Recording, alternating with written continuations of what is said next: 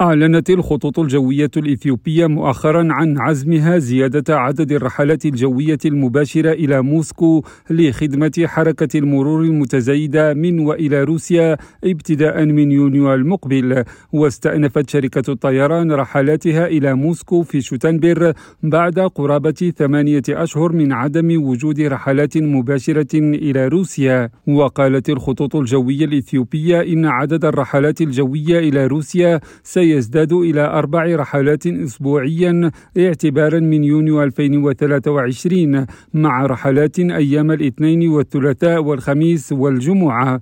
وكانت الخطوط الجوية الإثيوبية واحدة من شركات الطيران الإفريقية القليلة التي لديها رحلات مباشرة إلى مطار دوموديدوفو الدولي في موسكو لسنوات عديدة. جدير بالذكر أن الخطوط الجوية الإثيوبية قد أعلنت عن خطط لإضافة مسارات جديدة إلى أتلانتا في الولايات المتحدة الأمريكية وكوبنهاجن في الدنمارك اعتبارا من ماي 2023 حكيم الناظر راديو نيروبي.